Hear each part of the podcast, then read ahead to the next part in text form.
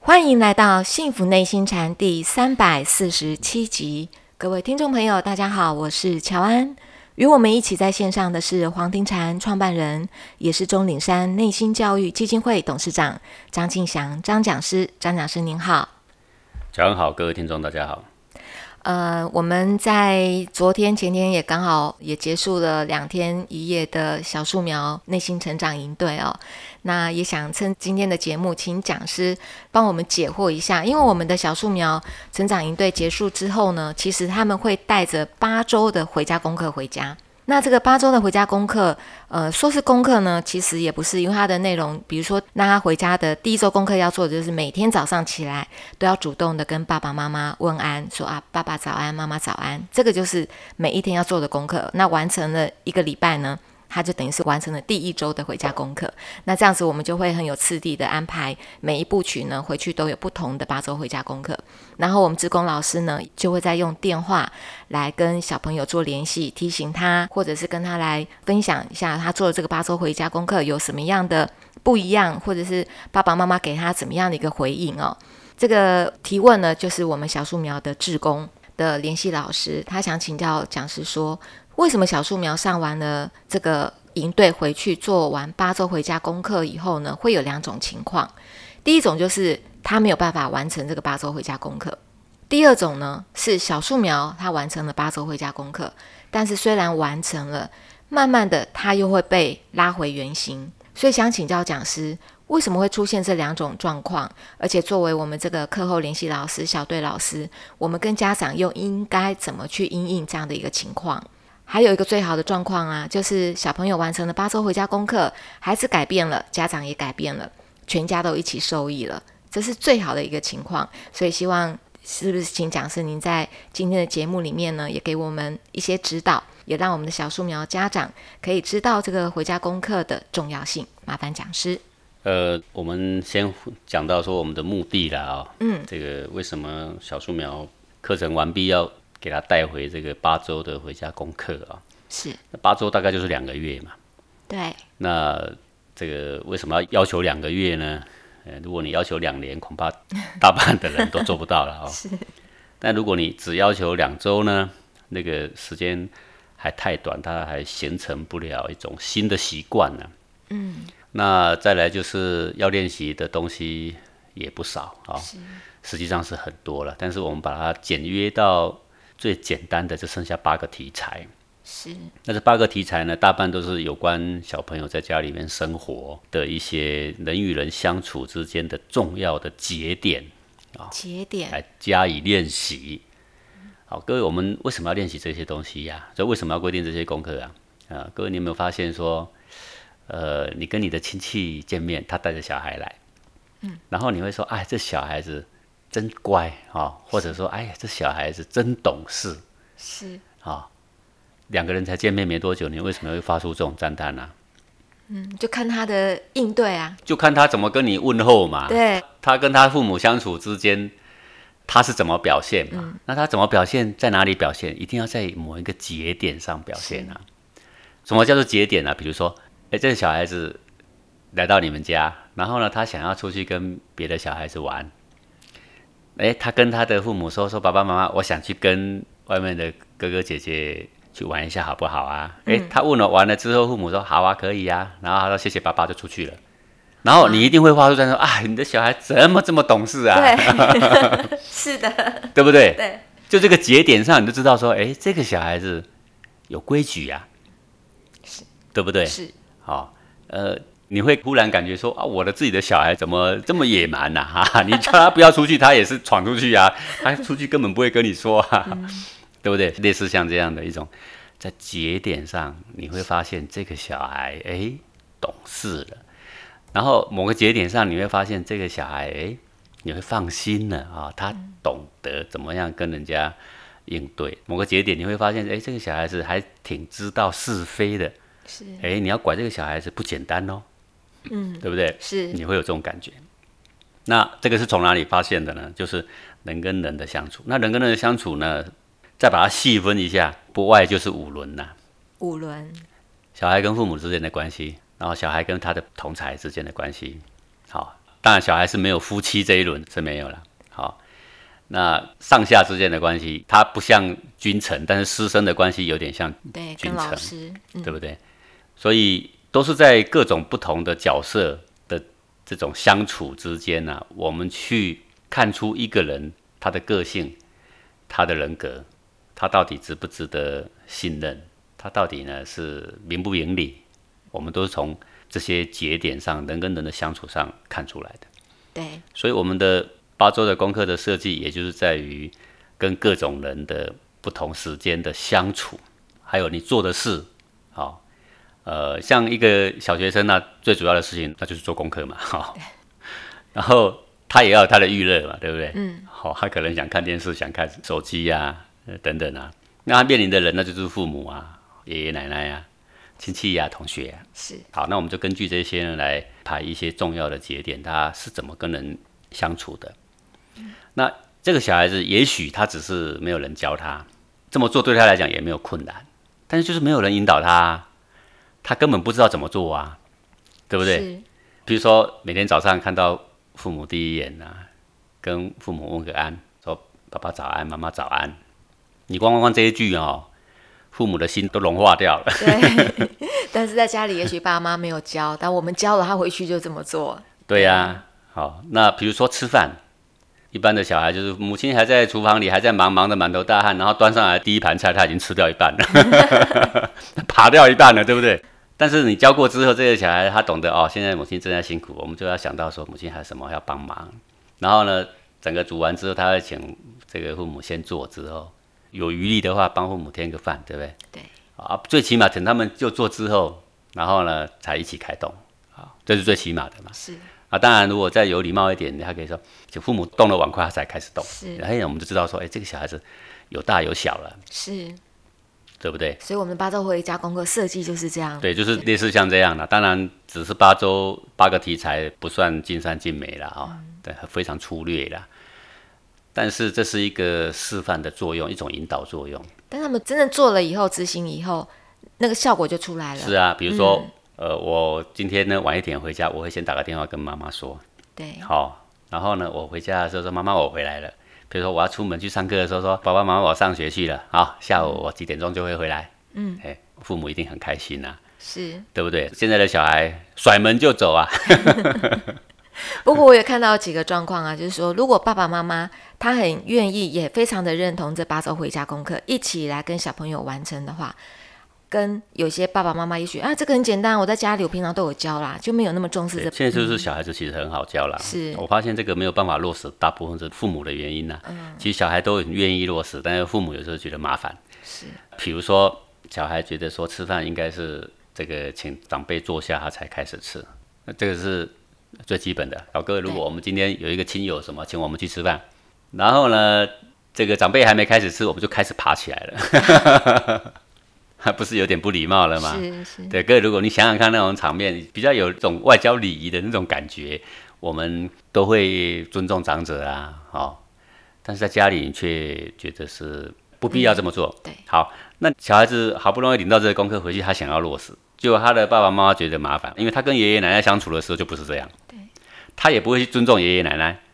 觉得家里对不对面他是最重要最大的呢。现在好对多他爱小怎样朋友就怎样，对所以他跟他的父母，这个爸爸妈妈跟爷爷奶奶之间的这个尊敬的关系建立不起来，他就无法示范在小孩跟爸爸妈妈之间，对，这就无法建立。对那为什么我们小孩子领了这个八周功课回去之后，很多家庭都被改变？这个小孩子他吃饭，爸爸妈妈在准备的时候，他会去帮忙，然后呢，这个爸爸妈妈累了呢，他会倒杯水给他。是好然后呢，吃饭的时候他会请父母就坐了，他才敢开动，对对不对？？就是对长者的尊敬嘛。好，那父母在练习的时候，他就发现，哎，我对自己的父母都还没这样、啊，对不对？对。哎呀，真是愧对我我为人儿女，对我的父母竟然那么的不周到，他就开始改变了。所以他他也请爷爷奶奶就坐了啦，对不对？好，帮爷爷奶奶夹夹菜啦，添个饭啦。好，我们再到一起开动。各位，正常来说，如果礼数比较完整一点，就爷爷奶奶开动了，然后呢，我们才敢动筷子。啊、但是如果呃，能够说他们都就坐了，我们才敢开动，这个已经很不错了，嗯，对不对？是呃，讲师就是，比如说我们现在吃饭的这个饭桌上有爷爷奶奶、爸爸妈妈，然后呢，呃，小朋友嘛，可能哥哥、弟弟、妹妹这样子一桌，所以这个时候只要是爷爷奶奶先开动，一定会这样讲。他说：“来吧，我们一起吃吧。嗯是好，然后他就开动了嘛，对不对？是所以做长辈的哦，有时候我们就是说，啊来，大家一起吃，开始了，大家就是吃了，谁先吃谁后吃没关系，长辈开口了，啊谁都可以吃。谁都可以吃了，对，那礼数周全一点，就是啊长辈如果他本身也比较懂礼数，他就会怎样？啊，来吧来吧，我们大家一起吃了啊、然后他就赶快先开动了。哦，先为什么呢？讲因为比较懂规矩的小孩，长辈没开动，他不敢开动，所以做长辈也要懂礼呀、也嗯要懂呃礼，他不敢让人家等嘛，嗯，他就早一点开动。是这么细的礼，当然我们在小树苗不会讲这么多了。小树苗就说，请父母就坐，嗯是爷爷奶奶就坐，是，好，那我们一起开动了吗？好，当然就开始吃了嘛啊、那你说这有什么呢？这就是父母会忽然觉得他对爷爷奶奶以往其实是不够慎重、不够圆满，也不够尊敬啊。那因为小孩子把这个功课带进来之后呢，父母就忽然发现这个事情，他就开始对父母的态度也改变，等于对爷爷奶奶态度也改变，所以他全家就开始有一点改变。对，好、啊，这个小孩子偶尔会倒一杯水给父母，啊，父母不会偶尔倒一杯水给爷爷奶奶吗？会了， 这也会了啊，对不对？是那出入的时候会问安，会说我要出去了，我已经回来了。哎，到时候他的爸爸妈妈回来的时候，也会跟爷爷奶奶这么说。啊是那、这个全家的氛围不就改变了吗？是的，然后人家一到你家里一看，啊，这小孩竟然出门还会跟你报告啊， 回来还会问安呐、哎呀，你们的小孩怎么这么懂事啊？这哎呀，这小孩真是太懂事了。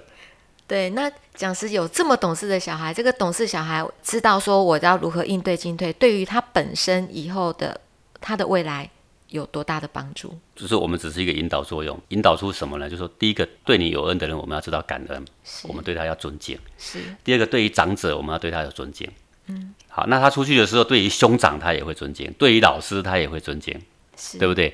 对于你的公司的长官，他也会尊敬。他应对进退之间，他不会不知所措，应对有据嘛。对，好，你在家里会觉得懂事，你在任何地方，人家都会觉得你懂事，因为你是同一套的跟人的应对进退的方法嘛。是啊，比如说这个婶婶伯伯来拜访了，那小孩说：“大伯，早安呐、对不对？好、爸爸妈妈是吗？您等一下哦，我去叫他来。他如果会这样简单几句应对，这都要练习的嘛。要练习，对呀、练习就会了嘛。是啊，如果没有练习的小孩会怎样？波波这个婶婶都来了，然后啊搔搔头啊， 然后扭扭捏捏、啊， 然后就躲回房间，你躲回里面不关我事啊。 然后我们就会觉得，哎，这个小孩子挺扭捏的，还、说我们说这个小孩挺害羞的，或说啊这个小孩挺内向的。但如果会跟你在那边堂堂正正、侃侃而谈，跟你应对几句，哦，这小孩怎么像个小大人，真懂事。啊，同样的道理嘛，你在社会上你跟人家应对是扭扭捏捏的，是那人家就觉得说啊，这个男成大器。如果你能够侃侃而谈，好、那我们就觉得说，哎呀，这个人跟他在一起很舒服，哦对啊，可以成大器，是对不对？是所以你不要小看这个，说八周的功课，它是一个缩影而已啊，是培养人跟人应对进退啊、的一种流畅的进行，它是人跟人相处的一种艺术的起点。虽然我们练习只是在一个简单的节点上做练习，但是它诱导出来是人跟人之间的一种善意，一种基本的沟通应对的能力啊。比如说，你端一杯水给父母，你要说些什么话嘛？你总不能端出来说，嗯，拿去， 这就不像话了嘛，对对不对？你说啊，妈妈你辛苦了，煮这么多菜，口一定渴了，来，你喝个水。哇，他一听到里对面可澎湃了， 他就说，哎呀，把你养这么大，总算没白费 啊，心里是这么想的、对，打招呼哦，就是讲师你这样教我们如何带领小朋友做练习。我们进到的那个学校课程里面，带着小朋友来做打招呼的练习，只有做这样子的一堂课。呃，结束之后呢，班导师就给我一个回馈，他就说非常感谢有这样的一个机会，因为小朋友是三年级、四年级，以他们当那么多年的老师观察下来，会发现，如果再不教他们做这些就是礼仪的练习的话，那他们通常五六年级就会缩回他们自己的书房里面，他们可能就自己去打电动，越来越不喜欢跟人有应对。到了国中、高中以后，就越来越冷漠，这是他们看到的一个现象。 对，有时候你没有教他，他不知道怎么做啦。对比如说我小时候，我碰到老师，远远碰到，我就会绕个弯转开啦。因为很怕看到老师的眼睛，不知道怎么打 不知道招呼。你没有人教嘛？ 对，看到老师都要打招呼，这是有人教的，但是问题是没有练习过啊。没有练习， 对，你没有真正老师走过来，让我们走过去，好好的练习几回，然后同学走过来，我走过去练习几回。是你没有真正练习过，然后什么样的情况我们可以怎么说话？比如说是我一个人碰到一个老师，两个人越走越近，我大概多远的时候是我要什么表示，是要说些什么话，是对不对？是，好啊，如果是一群人，我们有七八个人，对然后老师一个人走过来，我们走过去，对， 那你总不能叫老师，你跟老师行礼，结果老师跟你回礼，你总不能叫老师回礼七八次啊，对，对不对？对，所以这种情况，一对一跟多对一，这是有差别的啊、有差别啊。因为我们在练习的时候，是我们带着学生练习，结束以后，老师他自己讲了，他说下次练习你要叫我上场，直接看学生看到我会怎么打招呼。嗯，对对，对对，好，那他打招呼，他练习过了，他以后碰到叔叔伯伯，他哪里会躲呢？嗯，他就不会躲啦。，对的，他他知道怎么做啊。然后他有跟父母端过茶，那叔叔伯伯来，他就会端茶了呀。对的，哦，这一杯茶上去，哎呀，你们家小孩谁教的呀、啊怎么 这么懂事啊？是是你是怎么教的啊？你有没有发现这个事情？是，所以我们的课程为什么在外面让人家回响这么大？就是他发现小孩改变太大了。仔细给他想一想，哪里有什么太大？端杯水而已嘛，什么太大？就是见了面的时候会敢跟你说，堂堂正正的跟你讲个话，跟你行个礼，落落大方的对啊，，只是这样而已嘛，嗯对不对？那这个父母疲惫的时候，懂得给他一点感恩回馈，哎，倒杯水而已嘛。嗯吃个饭，懂得说，哎呀，我们要等待长者，晚一点，不要急着扒饭嘛，对不对？是那回家的时候，懂得说，功课先写，然后再去玩。嗯哎呀，光这样，父母就已经老泪纵横了啦，感 激感激的不得了啊。好是，我们讲这个就是说八周的功课为什么设计了哈。再来，我们就要讲到说为什么有的人不能够达成。我认为最大的问题是家长了，家长不当一回事，他不知道说这个起一个示范作用、引导作用有多重要，这是一点。另外一点就是说，他触及到了家长的羞愧心，你知道吗？啊，比如说这个小孩子要跟父母端个水，他觉得不必，啊，为什么？他也 尴尬。也尴尬，哎，对对， 然后只有或可者是说，对他对他的父母从来也没这样，是他觉得嗯，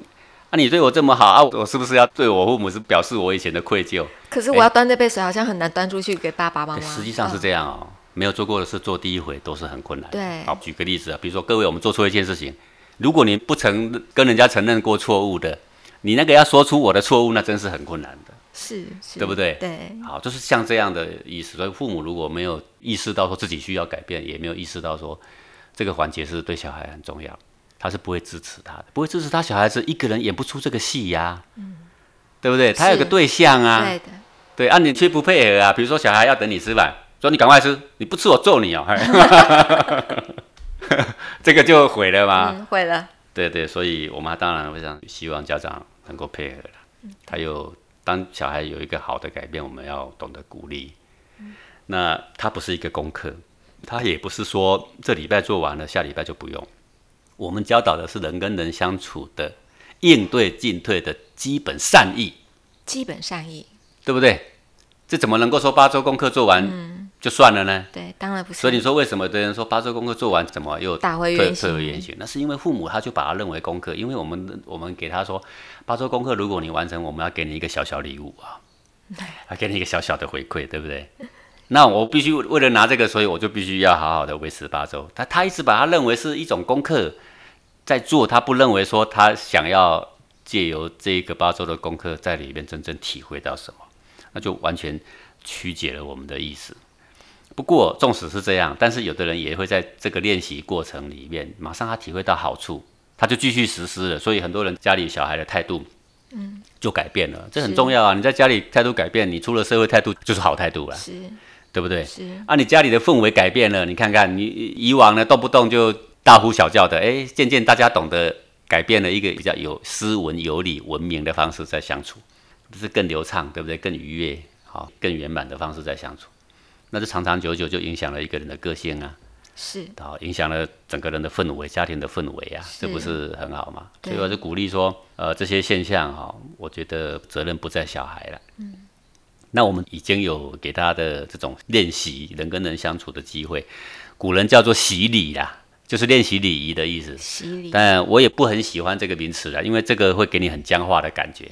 好像整天在那边练习鞠躬，其实不是啦。古人所谓的习礼的原意是练习人跟人应对进退的艺术，好、让它更善意、更流畅、更圆满。这个就是我们今天提出八周功课的目的，所以你千万不要把它当做一个很僵化的东西在练习。这小孩子等父母就为了才敢开动，怎么是一个什么僵化的事情呢？这是发自于小孩对父母的感恩跟尊敬，是也在训练小孩懂得观察自己，哎，是不是很狂妄高傲？是不是对长者有一种敬意？是不是可以谦卑的下来？好、凡事有没有那个耐心可以等待？好、还是我想怎样就想怎样？哎，你不要小看一个东西哦，里面有很多东西正在发酵。是哎，正在渐渐的达成改变哦，所以我是还是希望各位的家长哦，如果你的小孩有来参加过我们的这个课程，然后回家正在练习洗礼，其实是正在练习我的人生怎么过啦。对，我的人生碰到人的时候，我该怎么跟人家应对进退啦？我该怎么跟人应对进退的时候，让人感受到我的善意，培养我内在的文雅的气质，让我变成一个明理的人，这是很重要的事情啊！是好、是不要小看，把它当儿戏，那你就错过了一个很宝贵的东西。对，人生要怎么过啊？原来都在这个小小的节点上。感谢讲师您今天的讲解，也感谢各位听众朋友的收听。我们下次同一时间空中见喽，拜拜。